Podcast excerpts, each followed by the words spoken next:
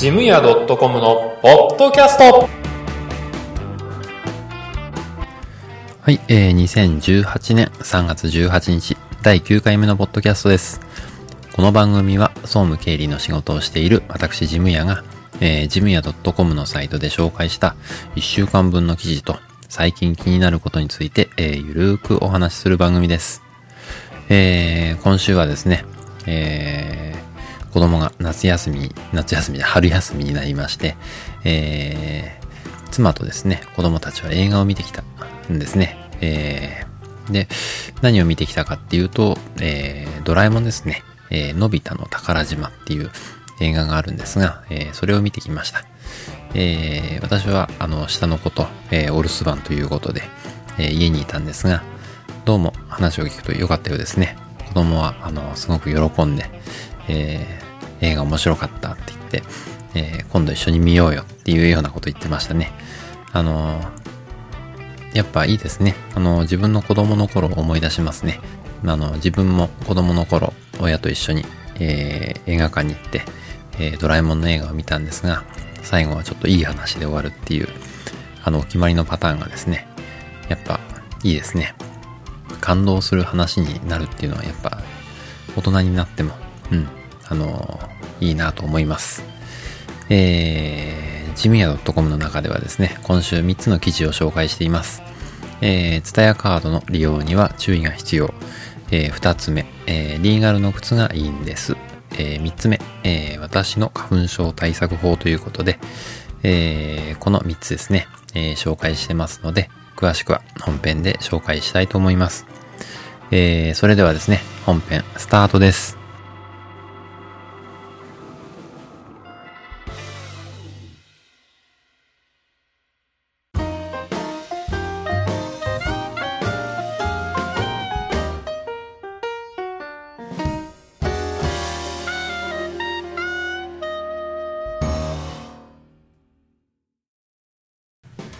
はい、えー、本編一つ目の記事ですね。えー、ツタヤカードの利用には注意が必要ということで、えー、先日ですね、えー、ツタヤカードの、えーえー、申し込みをしてきました。えー、正式には D カードプラスってのですね、えー、これを申し込んできました。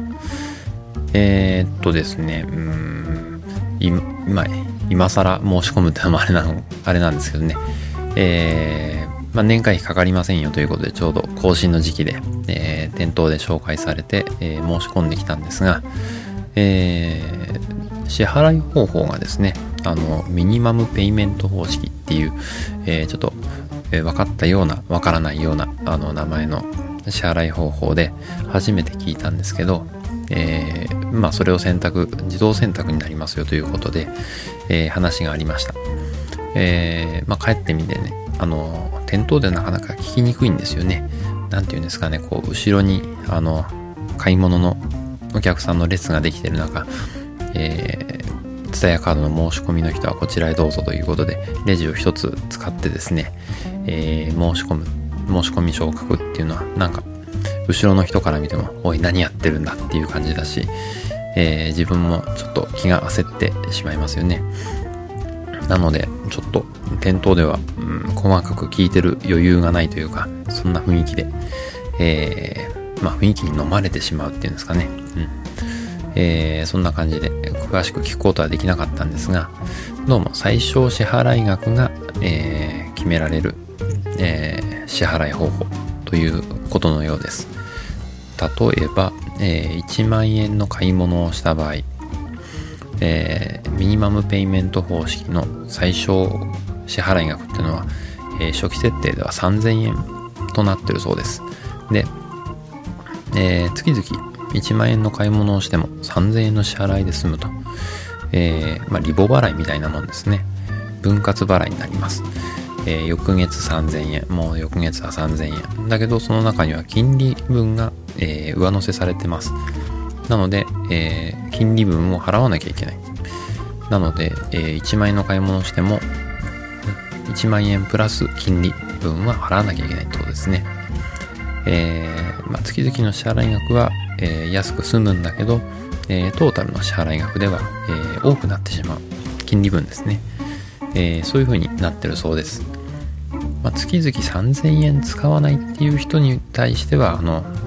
どうこうない、あの、全然影響のない、えー支払い方法なんですが、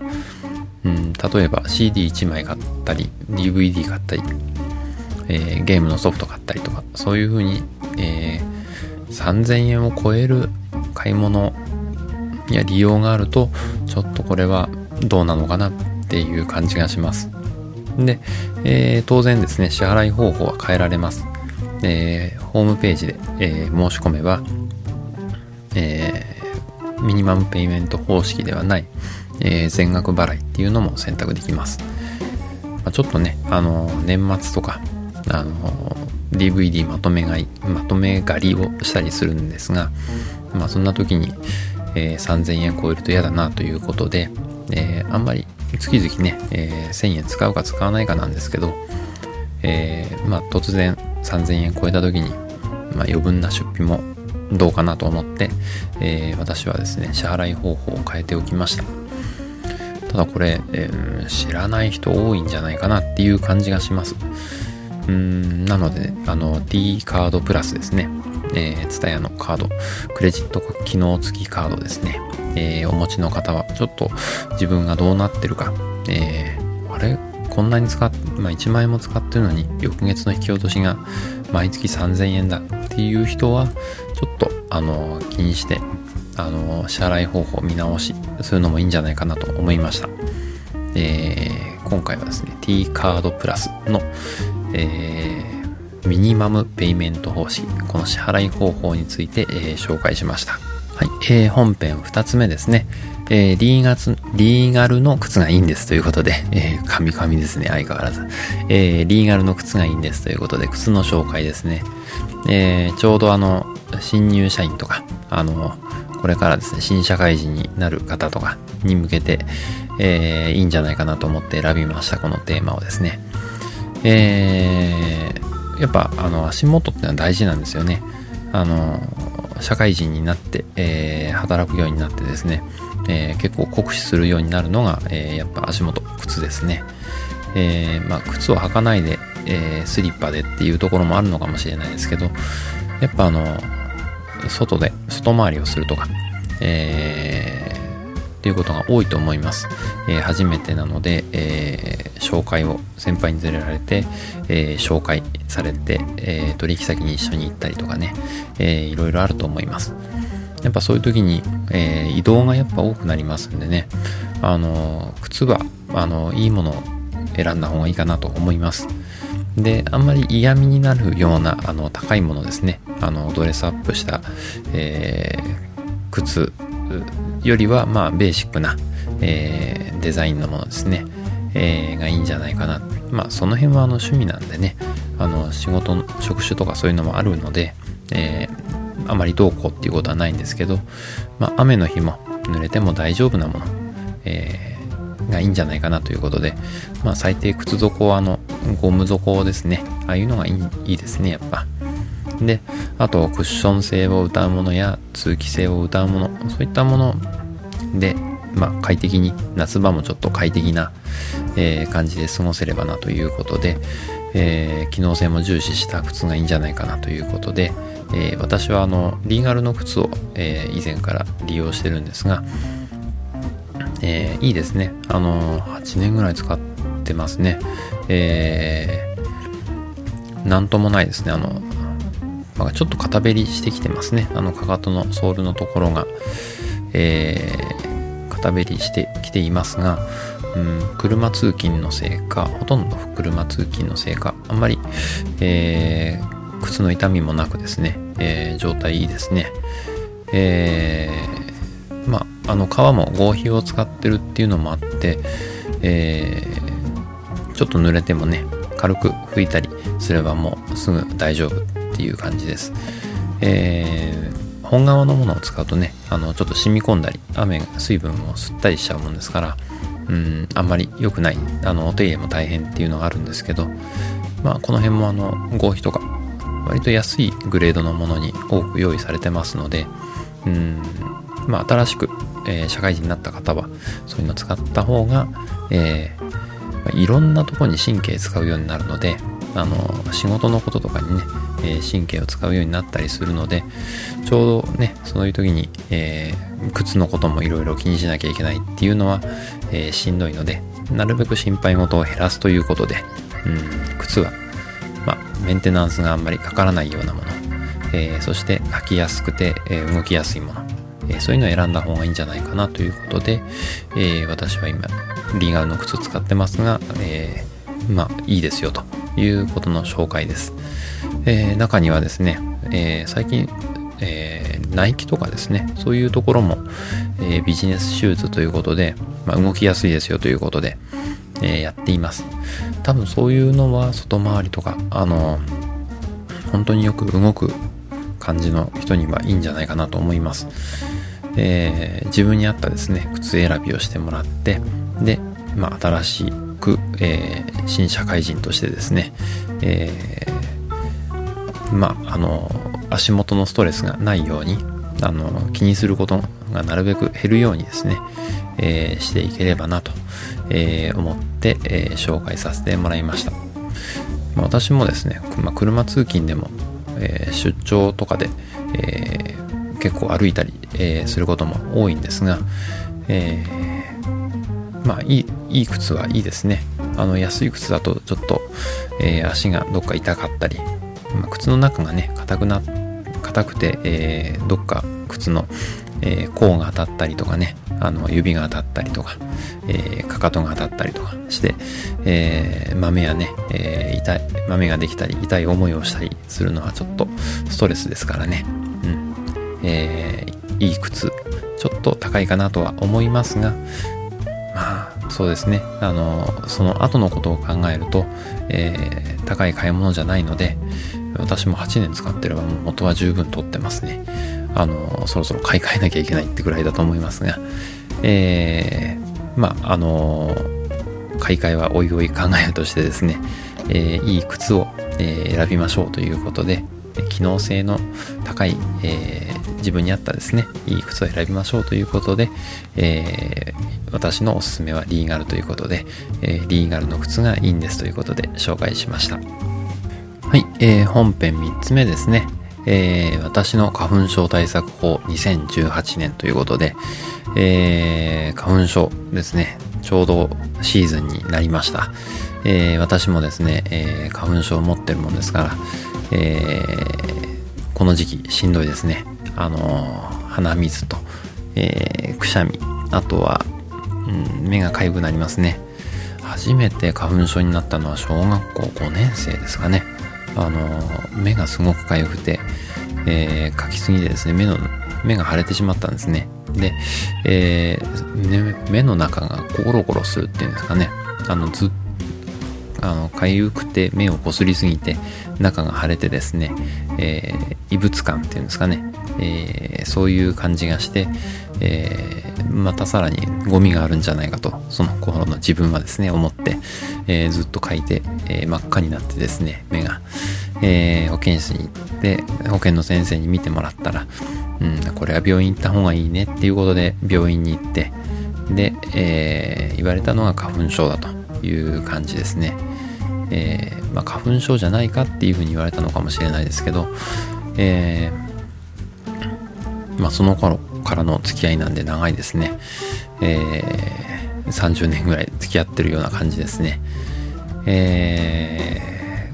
ー、まあ、年々ね、あのいろんな薬が出たり、えー、治療法が出てきてますが、うん薬を飲むと眠くなる頭がぼーっとする、えー、マスクをするとなんかあの電話とか喋、えー、ったりするのがちょっと喋りにくくなったり、えー、するのや、えー、いろいろ気になるんですね。えー、なので、うん、あんまりしたくないっていうのがあったり、えー、で、えー、じゃあ何もしなければ鼻水がダラダラ出てくるっていう感じで、まあ、あの、根本的な対処法というのが今のところ、えー、自分の中でしていないっていう状態ですね。まあ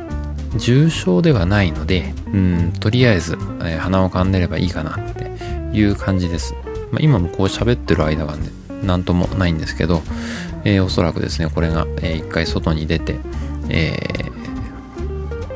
ー、会社に行くとですね、行く頃には、え鼻水が出てくるという感じになりますね。で、え私が、えやっている対処法ということで、まあ、あの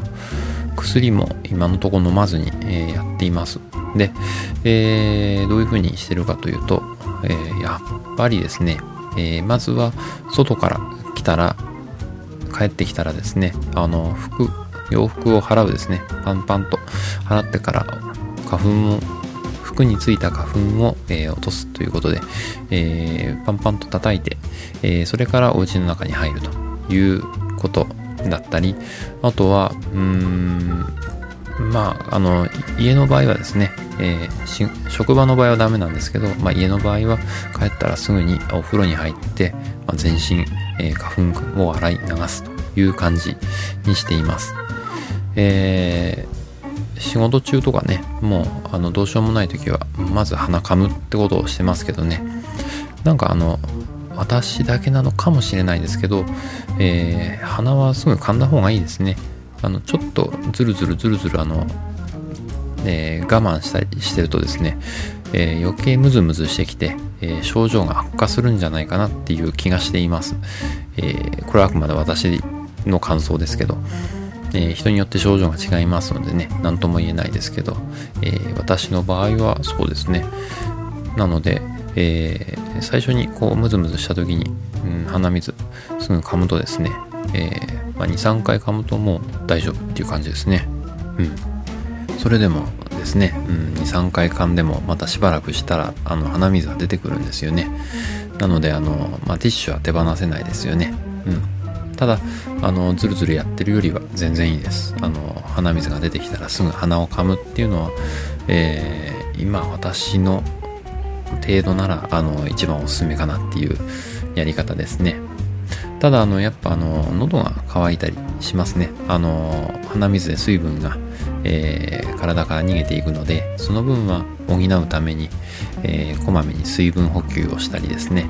えー、することは大事だと思います、えー、コーヒーはあんまり良くないようなんですけどね。あの利尿作用があるからあの良くないっていう話を聞きますが、えまあ、それでもコーヒー飲んだり、ええ普通にお茶を飲んだりですね、えしながら、まあ、あの水分出た分をとりあえずえ、取り戻すということで、え、飲んで、え、います、え水分不足になってくると口がね乾いてきたりとか、えカサカサ肌がカサカサしてきたりですね、えしますのでまああの自分に合った対策をうん自分なりに取るのがいいのかなという感じがしています以前、えー、先輩がですね、あの注射を打ってるっていうのを聞いたことがあります。えー、注射を打つと全然違うんだということで、えー、症状が軽くなって、えー、普通に仕事ができるということで特にデスクワークは下向いて仕事するもんですからね、え鼻水が出だすともうずっと下向いて上向くことができないので、えもう書類に垂らすわけにもいかないし あの大変なんですよね。なので、え仕事にならないということで注射をして、えしのいでる先輩がいました。えー、それも結構昔の話ですかね。10年以上前かな、え、という人がいました、え、最近ではあの舌下免疫療法、え下のヘラの下ですね。口の中の、え下の下に、えまあ、花粉症だったら花粉のアレルギーの元をですね、え含ませたものを、え入れてで、え下ヘラの下からこう吸わせることによってですね、えー、まあ、予防注射的な感じですね、えー、花粉アレルギーの何、えー、ていうんですかね免疫力をつけるっていう、え治療法があります、えこれもまあ結構時間がかかるようなんですが、えー、一定の効果があるということで、えー、数年前から、えー、結構、え話を聞くようになりましたが実際にやったという人の話は聞いたことがないですね、え私の周りでは、えもしやった人がいたらあの話聞かせてもらえるといいなと思います、えーあとは注射と花粉症に対する対策っていうと注射とその舌下免疫療法あとは薬ですかね。うん。薬も、うん、副作用がやっぱね、頭がぼーっとしたりするので、私はあまりおすすめはしていないです。えー、私もそんなに、あの、強い薬とかね、えー、の方が効くんですけど、まあ、弱くてもいい薬があるのかもしれないですけどね、そんな情報もあれば、あの、教えていただけると、えー、この中で紹介して、えー、みんなで共有できればなと思いますので、えー、もしいい方法とかありましたら、こんあの紹介してもらえると嬉しいなと思っています。えー、今回はですね、えー、私の花粉症対策2018ということで、え、紹介しました。はい、えー、今週のおすすめのコーナーということで、えー、今週おすおすすめするものというか、あの、紹介するものは円座ですね。えー、ドーナツ型の真ん中に穴の開いた座布団のことですね。えー、これの紹介です。えー、なぜこれを紹介するかというとですね、えー、ジムの仕事をしてるとですね、えー、ずっと座りっぱなしなので、うん、お尻のトラブルっていうのが結構多いんですね。えー、私の先輩もですね、えー、円座を使っていました。どうしても、あの体重が、えっと、お尻のところに集中するもんですからね、あの血管を圧迫しちゃうんですね。えー、特にお尻のとこですね、あの肛門の周りっていうのは、えー、細い毛細血管があって、で、体重でこう、潰す、あの、毛細血管を圧迫するとですね、えー、痔とかそういうトラブルになりやすいということのようです。で、えー、円座を使うとですね、まあ、あの、体重のかかる部分がですね、えー、分散されるので、えー、まあ、圧迫、毛細血管を圧迫しなくて、えー、痔にもなりにくいということで、えー、おすすめということなんですね。で、私もあの、一時、あの、痔になりかけたような時期もありましたが、あの、円座使うとですね、あの、そういうのがなくなりますので、えー、ぜひですね、あの、お尻がちょっとムズムズするなとか、違和感があるなっていう感じがしたら、もうすぐや、あの、やってみた方がいいと思います。ちょっとね、見た目は恥ずかしいですけど、うん。あの、自分の、ずっと、あの、不快感に耐えるっていうのはしんどいですからね、あの、早めに、えー、演座使ってみるといいんじゃないかなと思います。えー、でですね、えー、我が家です。我が家はでは、我が家では、カミカミですね。えー、我が家では、えー、ニトリの演座をこの前買いました。えー、っと、羊の絵の描いたようなやつですね。えー、2つ買ったんですがね、え、日を別々にして買ったんですが、えー、片方は、えー、硬硬めの低反発片方はもう片方は、え、柔らかめの低反発ということでうん同じニトリのお店で買ったんですがうんだいぶ硬さが違うなということで、えーまあ、お店にねお店やなんかに文句を言うつもりはないんですけどうんあのタグもあの同じような、えー、別に硬めとか柔らかめとか書いてあるわけじゃないのに、えー、硬さがだいぶ違うなということで、えー、おやと思ったことがありました。えー、まあ、硬さ選びもね、えー、重要な、あの、選ぶポイントになりますので、えー、自分に合ったものですね、えー、選んでもらえるといいなと、え、思います。え、ということで、え、今回は演座の、え、ご紹介でした。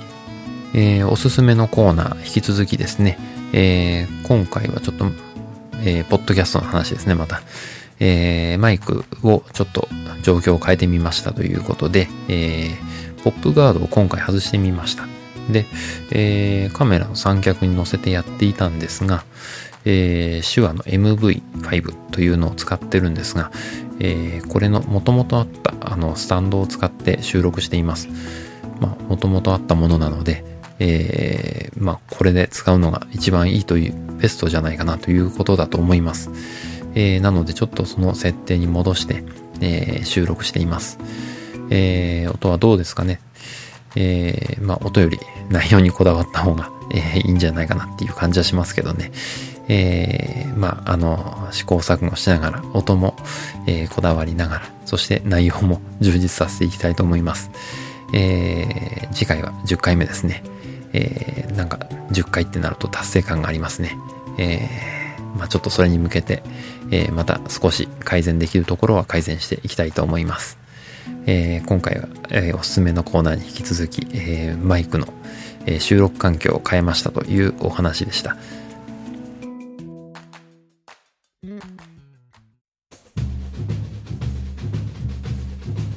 えー、ジムヤ .com のポッドキャスト最後までお付き合いいただきありがとうございました。この番組に関する感想などは https コロンスラッシュスラッシュジムヤ .com のメールフォームからご連絡いただくか Twitter の場合はハッシュタグジムヤでお願いします。えー、いただいたメッセージは、えー、今後の番組運営の貴重な意見として参考にさせていただきます。えーなおですね、番組で取り上げてほしいテーマなどありましたら送っていただけると嬉しいです。